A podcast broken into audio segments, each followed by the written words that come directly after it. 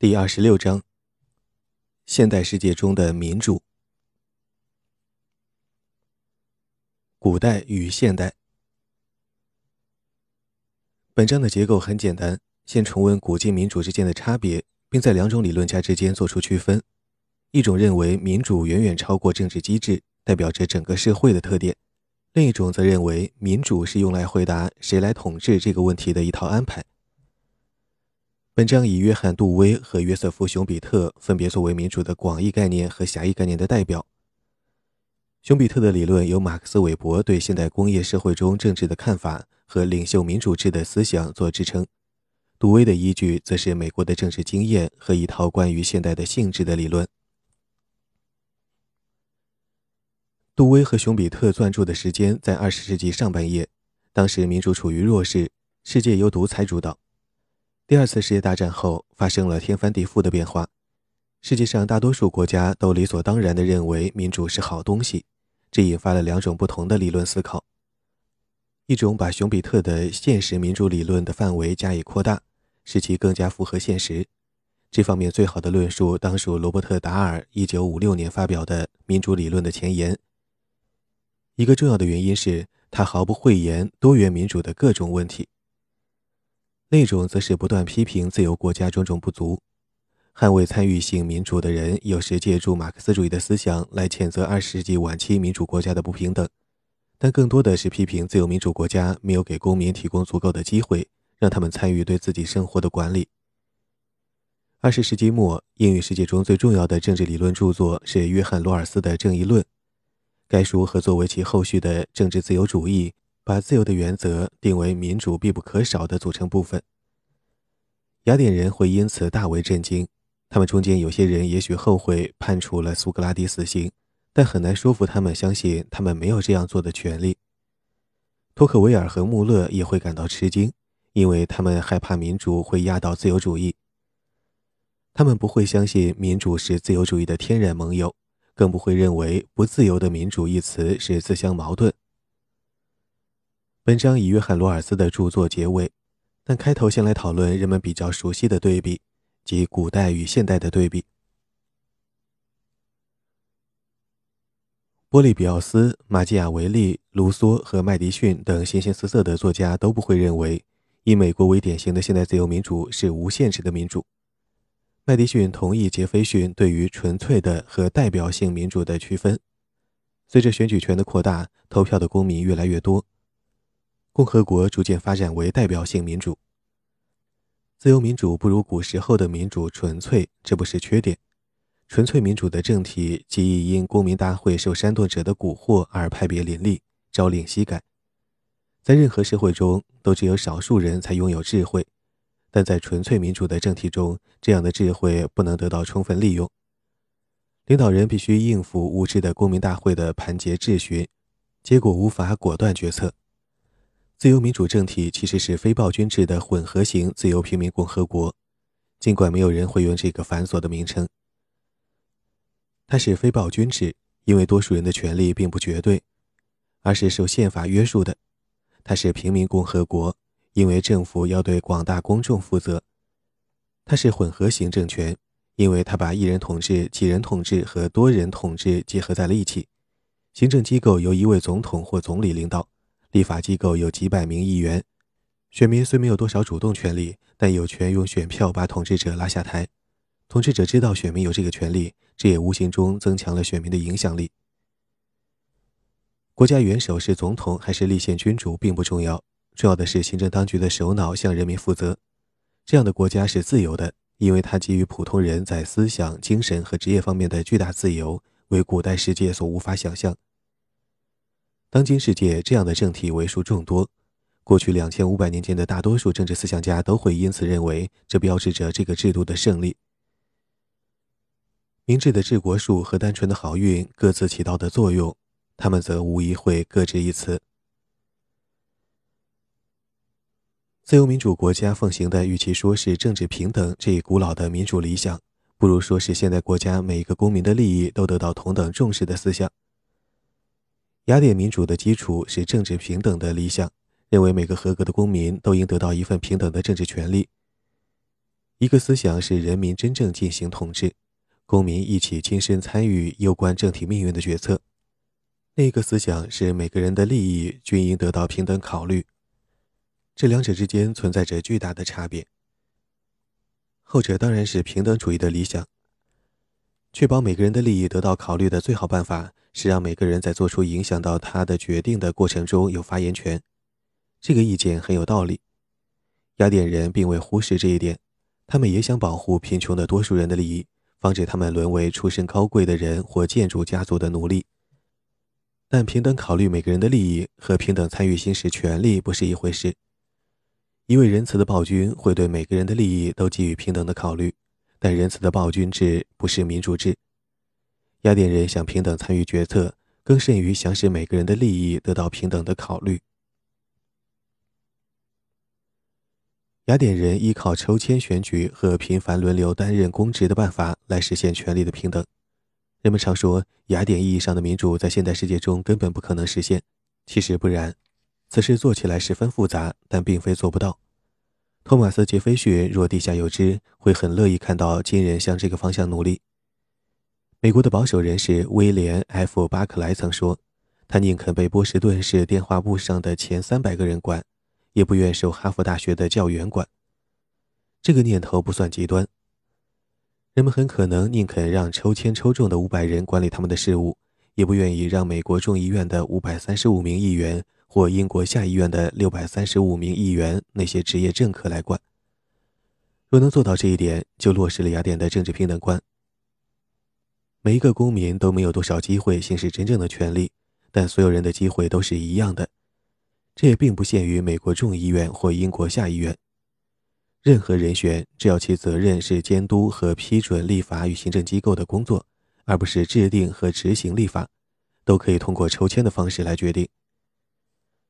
反对意见说，那样的话，任何人都可能掌握对复杂立法的表决权。对此，完全可以反驳道：陪审团成员也是任何人都能当的，而且陪审团有权判处嫌疑人终身监禁。麻烦出在别的地方。任何有过此种经历的人都明白，多数人的无知并非问题所在，因为选举出来的立法者并不比民众强多少。问题是，现在的公民大会如同陪审团依靠法官和律师一样，高度依赖专业公务员的指导，结果法律上的民主很容易蜕变为事实上的官僚暴政或专家独裁。同样，正如陪审团成员经常受他们中间某个能言善辩、见多识广的陪审员的左右一样，现在的公民大会也可能变成修昔底德笔下伯里克利治下的雅典，理论上的民主制，实际上的君主制。近现代的民主国家不像雅典那样积极于实现行使权力方面的平等，而是致力于实现会使雅典人嗤之以鼻的其他的平等。其中重要的一项是妇女投票权。19世纪和20世纪的人认为，投票权的扩大标志着民主的壮大。先是没有财产的男子获得了投票权，后来妇女也获得了投票权，但在时间上晚得多。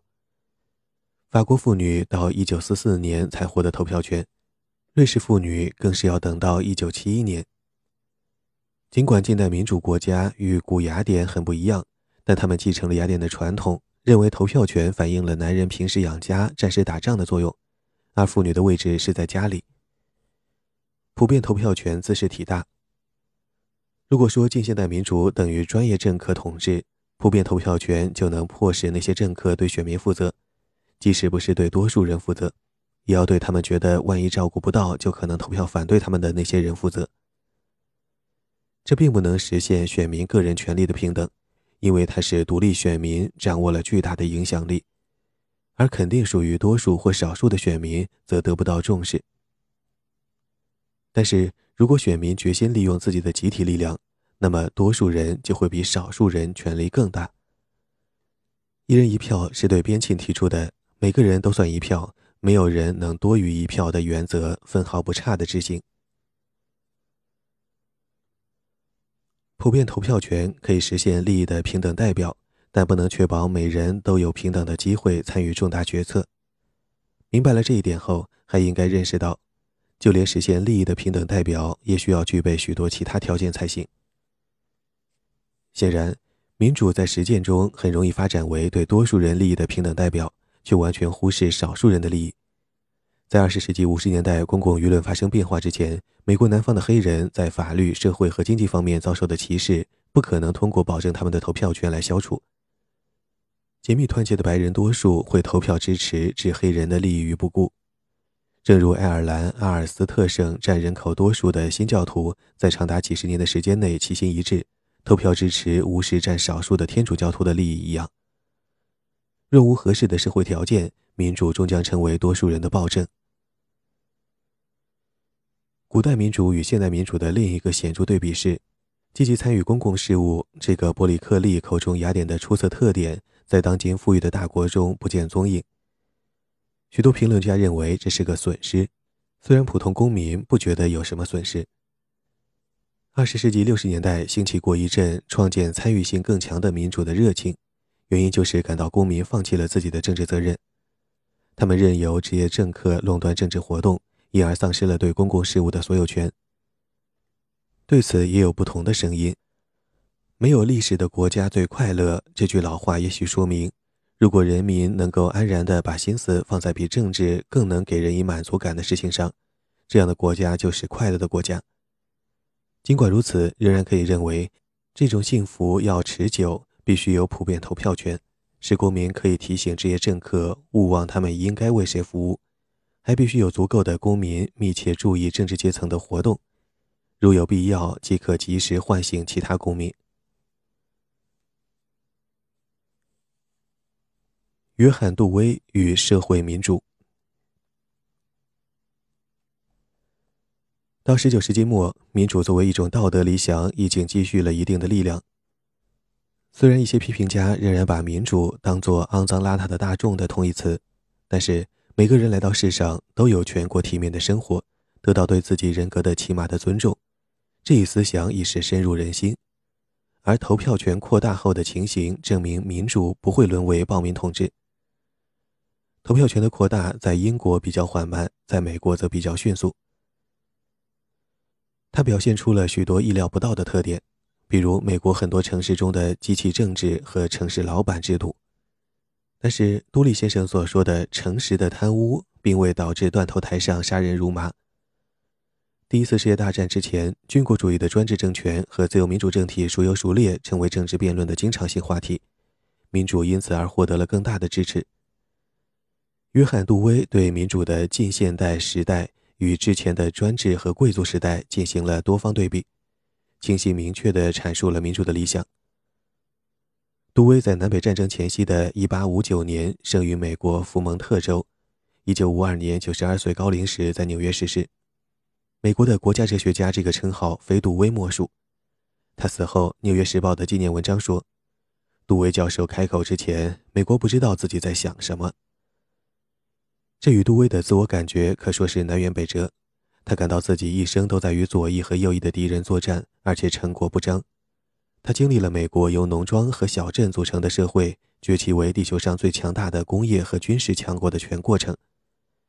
他并不觉得工业和军事进步有什么了不起，但对于现代世界的各种可能性赞不绝口。他认为实现那些可能性，建立大共同体，这就是广义的民主。虽然杜威是自由主义者，但他直到晚年才对自由民主中自由的内容做出了明确阐释。他是美国意义上的自由主义者，相信国家应该积极发挥作用，而不是像英国哲学家兼社会学家赫伯特·斯宾塞以及受斯宾塞影响的美国保守派希望的那样，只限于看守人的角色。杜威在自由主义与社会行动中使用的自由观念是积极的观念，认为自由意味着充分实现自身潜力。不是消极的不干涉意义上的自由观念。杜威认为，消极的自由观念是老是放任自流的概念，加上对顽强的个人主义的曲解。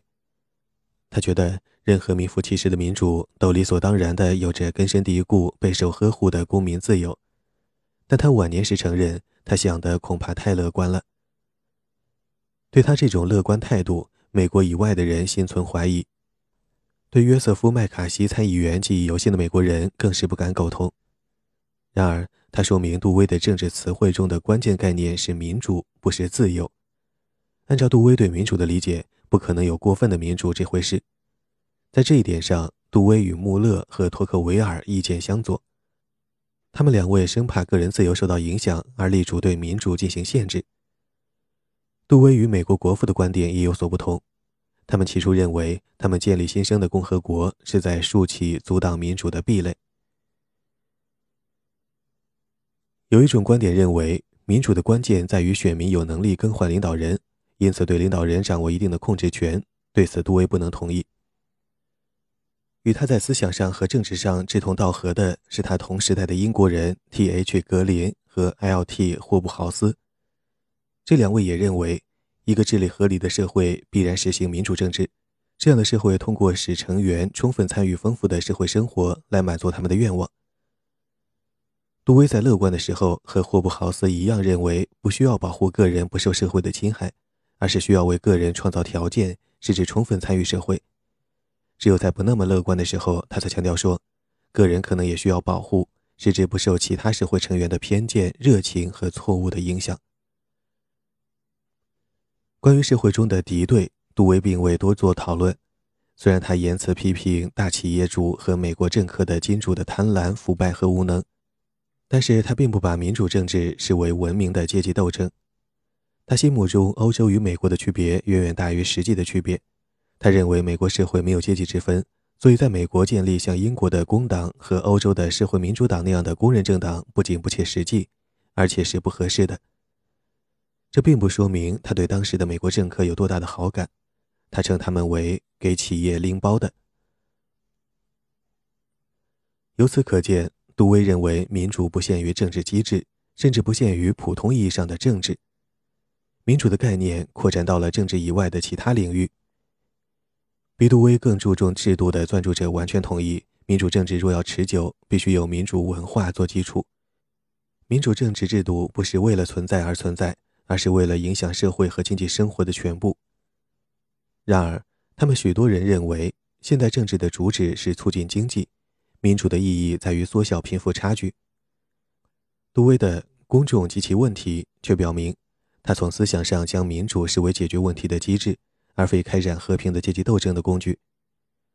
政治制度应该照顾公众，也就是说，它应该满足其他形式的结社无法满足的需要，化解他们产生的不利结果。这正符合在民主与美国方式之间划等号的传统。虽然杜威心目中的美国方式不是眼下的美国方式，而是美国理想真正实现之后的方式。这个理想不是狭义的美国国家的理想。将它称为美国理想，是因为美国比其他国家更加充分地体现了现代化及其带来的各种可能性。杜威有时把这个论点展开到异乎寻常的程度。在他早期的一篇题为《民主与基督教》的论文中，他提出了一个惊人的观点，说随着社会的演变，基督教教义将完全被社会习俗所吸收，教会将自动消失，宗教不再是专门的活动。而是将成为充分的民主生活的一个方面。毋庸赘言，镀金时代的立法机关与上帝在地上的王国判若霄壤，任何人都会厌弃现存的机构，向往杜威后来所谓的大共同体。若说这种广义上的民主是带有宗教色彩的理想，它却又完全是立足世俗的。杜威的母亲是坚定的公理会教友。杜威在成长过程中受他的影响很大。杜威反对制度化的宗教，因为他把理想与现实以及人性的善与恶分隔开来，用后世的幸福来衬托今生的眼泪之苦。这种对比毫无注意。杜威的意见与奥古斯丁的观点大相径庭。二十世纪三十年代期间，他说民主主义者是有宗教观的，但是作为文化观念的宗教观绝不能受制于被教会管理和把持的宗教。在实际生活中，他激烈捍卫美国宪法规定的政教分离，坚决反对在公立学校教授宗教课程。在逻辑上，他的理论却不会导致任何激烈的行为。根据逻辑，杜威认为人生的根本是在平等人组成的社会中生活。这种平等不是在能力、喜好、才能或资源上的平等，而是一种精神的平等。它是上帝眼中平等的世俗版，简称为民主。杜威不认为政治是没有硝烟的阶级斗争，也不认为选民是精于算计的经纪人。今天，严谨认真的分析家一直试图使用与理性经纪人的模式相类似的各种理性选择模式来解释政治行为。杜威和其他一些人坚决反对批评家所谓的原子论个人主义，那是现代理性选择理论的前身。原子论个人主义认为，公民正如消费者，能够理性的追求效益的最大化。杜威是社会论者，认为人是完完全全的社会动物，这是二十世纪早期典型的社会和政治思维方式。当时，社会学的新发现使原子论个人主义理论显得落伍过时。的确，穆勒及其追随者对政治的了解超出了他们声称遵循的心理学理论的范围。但是，认为社会和政治理论应采用经济学那种抽象模式的思想，当时并不流行。即使在经济学领域中走红的也是制度经济学和历史经济学。虽然思想家普遍强调个人的社会性，但不同思想家依据的基础各有不同。杜威起初是黑格尔式的哲学家，他认为。个人只有通过分享并汲取他所属社会的道德、精神和思想资源，全心全意地与社会融为一体，方能成为真正的人，具有真正的个性。不同的人是不同的生物个体，但生物特征并非人的特征。人来到世上为了要成为个人，但他并非一出生就是个人。人好比毛胚，随着经验的积累发展为个人。人学会了将自己与其他人也与周围的环境区分开来。还学会了为自己的思想和行动负责，从而赋予了“我想”这个短语它真正的意义。没有我们，就不可能有我。以此为出发点，最终达成民主是现代共同体生活的本质这个结论，其路漫漫，但直奔主题，惊人的没有迂回旁支。共同体存在的目的是为了解决共同的关注。人一旦能够更好地管理共同关注的问题。就可以深化并丰富与共同体内其他人的关系。匪帮这样的共同体是坏的，因为他们与其他共同体以及更大的共同体相对抗。好的共同体会培育合作性的关系。实际生活中，每个人都属于许多共同体，与每个共同体的关系因自己对不同问题关注的程度不同而深浅各异。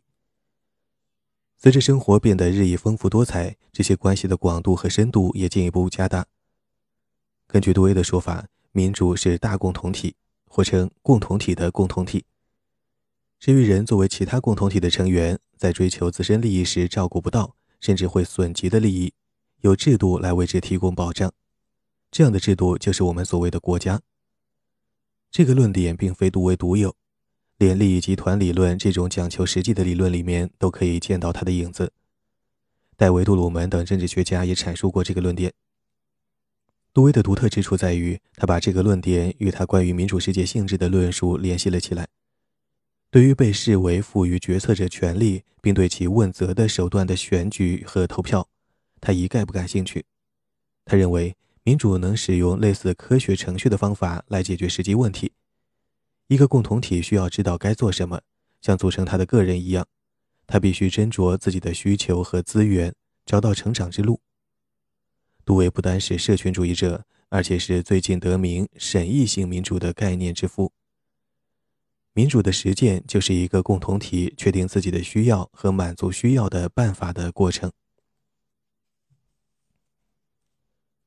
杜威对哲人国王的角色避之唯恐不及。他认为，他作为哲学家无权指点别人该走哪条路。他写过许多论辩文章，告诉读者应如何思考某些问题。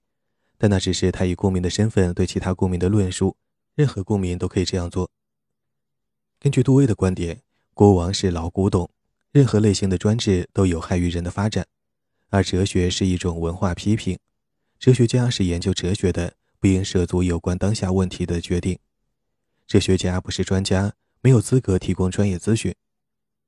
汽车出了故障，需要机械师来修理，哲学家是帮不上忙的。正如下水道的毛病，只有水管工才能解决。哲学家能够做的有用之事，是通过讲明现代人面临的机会与困境，来帮助公众思考。因此，杜威的任务是为其他公民的道德与政治思考阐明广义上的逻辑，而不是事先为他们确定思考的结果。杜威认为，哲学家在民主社会中没有特殊的地位。他这个观点并不稀奇，稀奇的是他的实际行动表示他似乎真心相信这个观点。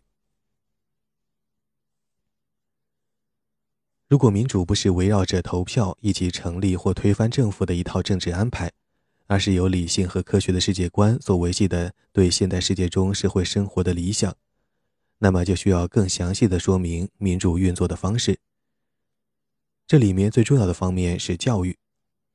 杜威自己说，了解他的哲学理论最好的办法是读他的《民主与教育》这部著作，采取了柏拉图和卢梭之间对话的方式。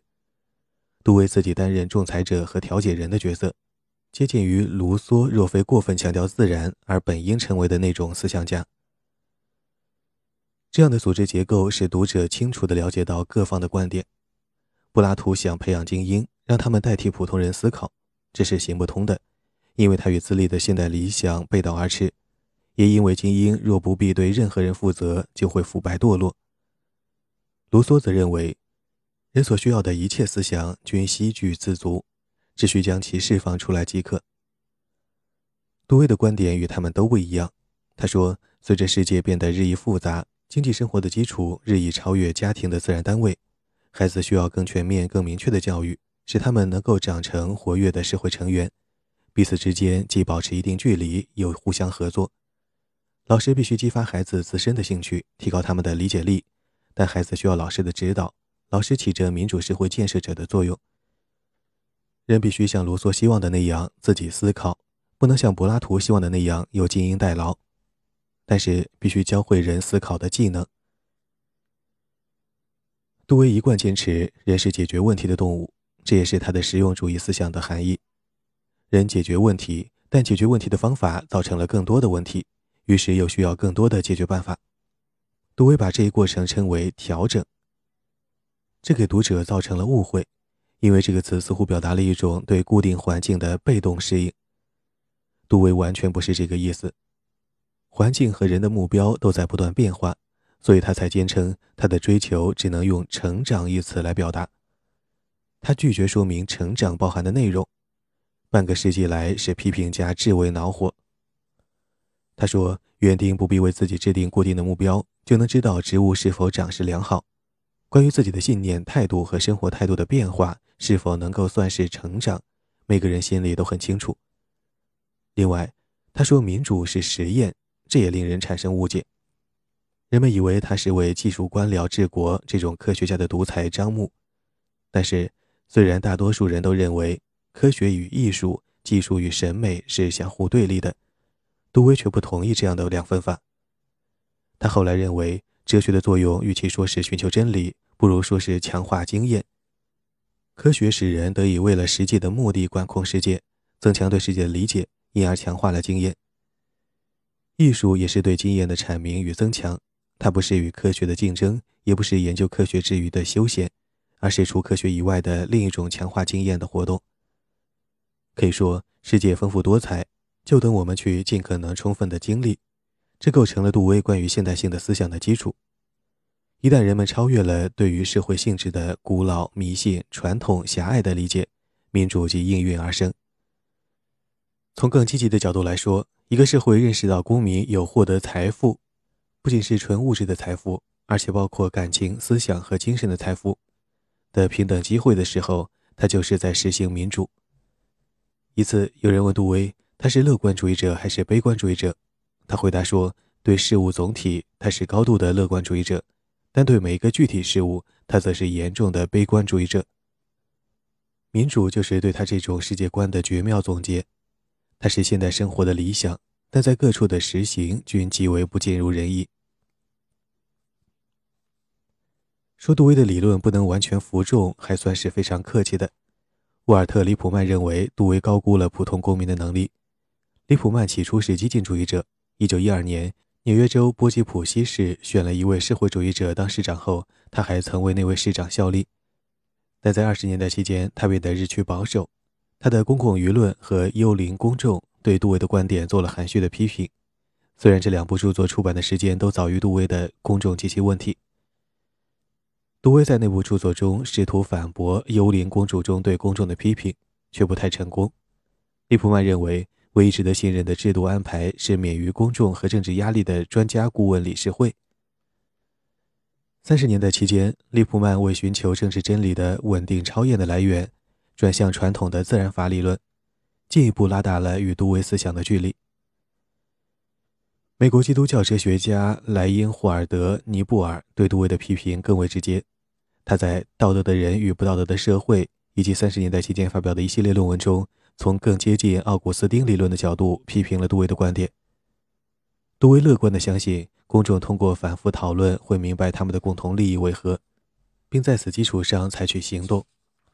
尼泊尔却认为，杜威的想法过于天真，公众彼此间的利益冲突根深蒂固。讨论经常会使之进一步加剧，而不是减弱。既然讨论无法产生协议，就必须面对现实，承认政治涉及行使权利。那通常意味着一个群体的利益被强行压制，使之从属于另一个群体的利益。强迫是生活的现实，必须决定哪个群体正义在握，并努力维护那个群体。